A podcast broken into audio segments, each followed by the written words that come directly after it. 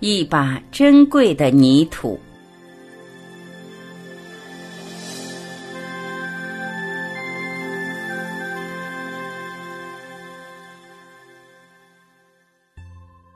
一天，佛陀在一个贫穷的村庄里乞食时，遇到一些小童在污泥路上嬉戏。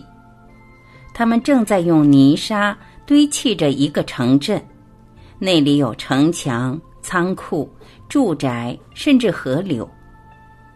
他们看见佛陀和比丘行进时，一个小童对其他的说：“佛陀和比丘路过我们的城镇，我们不是应该给他们供养吗？”其他小童都觉得这个主意很好，但却说。我们只是小童，有什么可以供养佛陀？提出供养的孩子答道：“听着吧，朋友，我们的泥沙仓库里不是存着很多米粮吗？我们可以拿一些来供养佛陀。”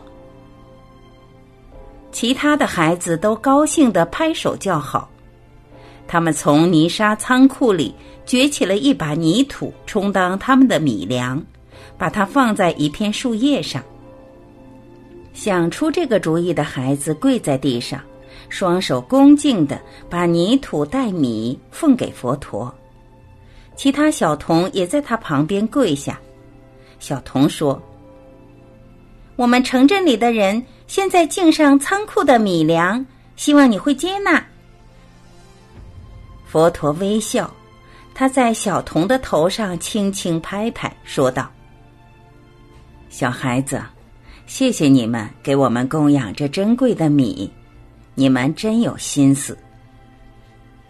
佛陀转过来对阿难陀说：“阿难陀，请你收下这些供养，回到精舍时用一点水与它拌匀，抹在我房子的泥砖上。”阿难陀接过了那把泥土，小童请佛陀坐在一棵榕树下的大石上。阿难陀与众比丘也围聚在一起。佛陀给小童说了一个故事：多世以前，有一个太子名叫卫师彭他罗，他是一个慈心慷慨的人，他常把自己的财物与贫穷和有需要的人分享。他的妻子麻达利也有同样的心量。她知道丈夫很欢喜帮助别人，因此她对丈夫送那么多的财物给别人，从来都没有怨言。他们有一个名叫蛇林的儿子，和一个名叫契利师纳吉娜的女儿。在一次饥荒中，卫师彭他罗太子取得他父王的同意，从仓库里分派布米粮饷给饥民。人民的情况非常恶劣，以致仓库的储存几乎派得一空，这引起了一些大臣的威严，他们意图阻止太子继续这样做。首先，他们提醒大王，如果太子继续这样，国家将会受害。他们透露，太子曾送出了一头宫中的宝象，使大王也为之愕然。最后，他们成功说服大王。把他唯一的儿子送到蛇叶土罗的边远山区，让他异常艰苦简朴的生活。卫士彭塔罗、麻达利和他们的两个子女便这样被放逐了。在往山区的旅途中，他们遇到一个乞丐，太子把自己身上的外衣脱下送给了他。在遇上其他穷苦人时，麻达利又把自己的衣服施赠他们。不久之后，舍林和契利师纳吉娜也将身上的衣服布施了。一路上，他们一家人把全部珠宝财物都给了有需要的人。未到达山区，他们已什么都没有了。最后。太子更将他们乘坐的一车良马都施与他人。太子抱着蛇林，麻达利也把契利师纳吉娜抱起来，就这样，他们毫无怨悔的步行，直至抵达蛇叶土罗。他们一边走一边哼着歌谣，不觉得有一点的烦恼，他们心里逍遥自在。这段路程很长，到达山上时，卫师彭他罗和马达利的双脚都红肿流血。幸好他们在山坡上找到一间被弃置的房子，这是从前一个隐士居住过的。他们打扫一番后，便搜集了大堆的枝叶做床。森林里有足够的水果、野蔬供他们食用。两个孩子很快便学会搜集食物，用泉水洗衣、播种和原作。太子和妻子一起教孩子们认字写字，把大片的树叶全充纸张，有刺的树枝做笔。虽然他们生活艰苦，但他们都很满足的过了三年平静的生活。一天，卫师彭他罗和马达利在外采摘野果回来，发觉一对儿女被人掳走。他们在附近的村落四处寻找，也没有他俩的下落。最后，他们带着疲惫和失望回家，指望孩子们已自行归来。他们在房子里见不到孩子，但却被一个王宫里派来的官差吓了一跳。当官差告诉他们，都灵和契利师纳吉娜都平安无恙，在王宫里与大王在一起时，他们都喜出望外。他们查问事情的原委时，官差告诉他们说：数日前，一个宫中的夫人在市集见到有人在卖孩子，她认出两个孩子就是太子的一对儿女，于是她急忙回家，告诉她当参谋的丈夫。他立刻到市集，告诉那商贩把孩子带到宫中，更保证他会获取后酬。大王也认出破衣污脸的孙儿，他发觉自己实在非常挂念你们。大王问道：“你是在哪里找到这两个孩子的？你把他们卖多少钱？”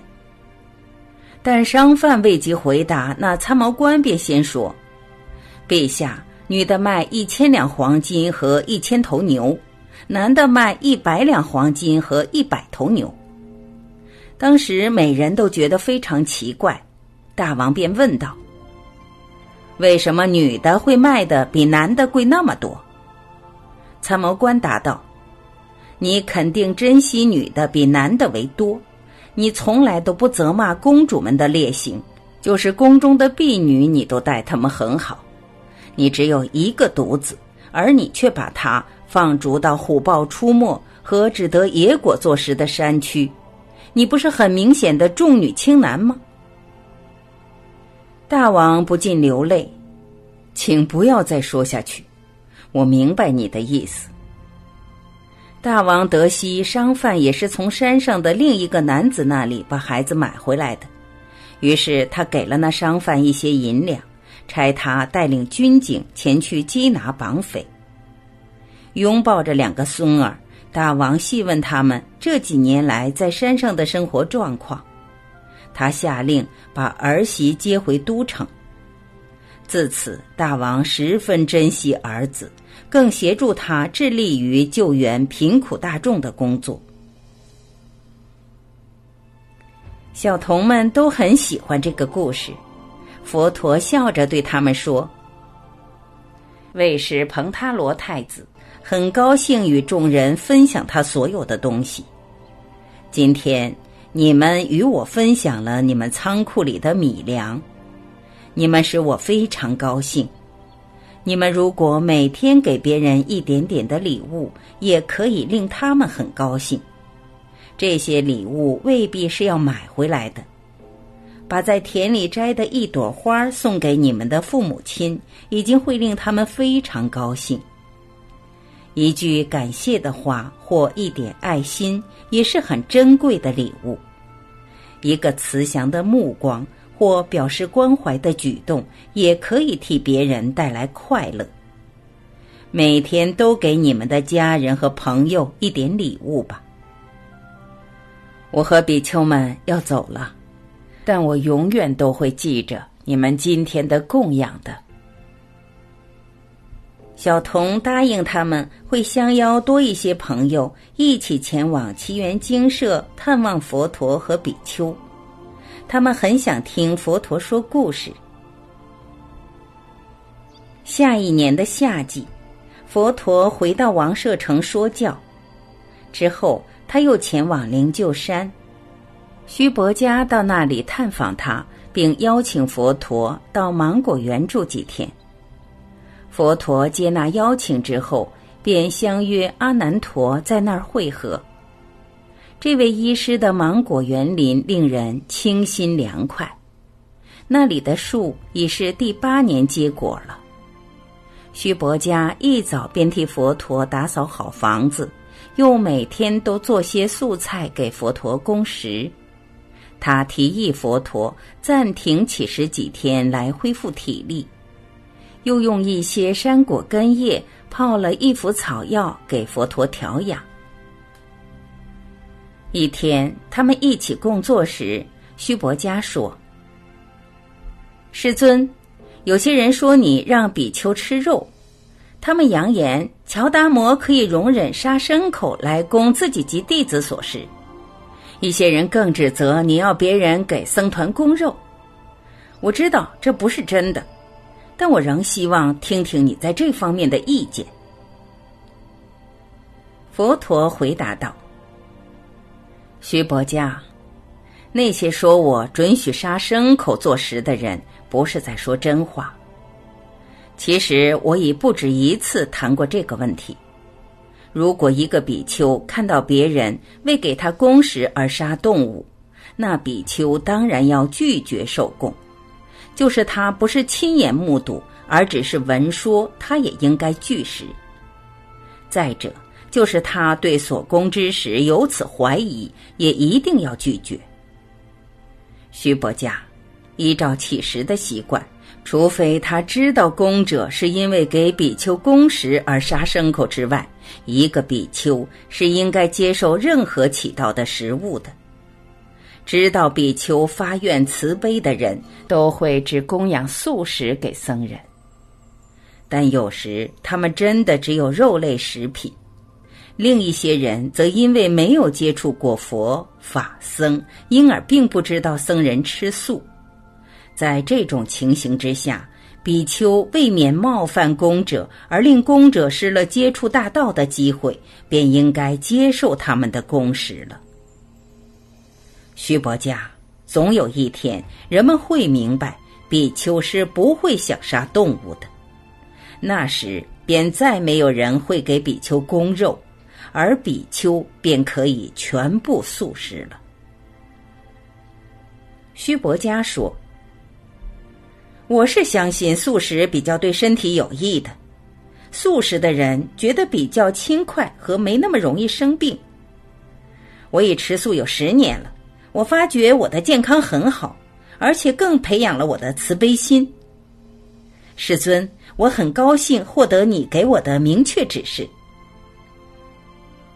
虚伯家同时也赞许僧团改变了吃隔夜食物的习惯，那些食物是会变坏而导致生病的。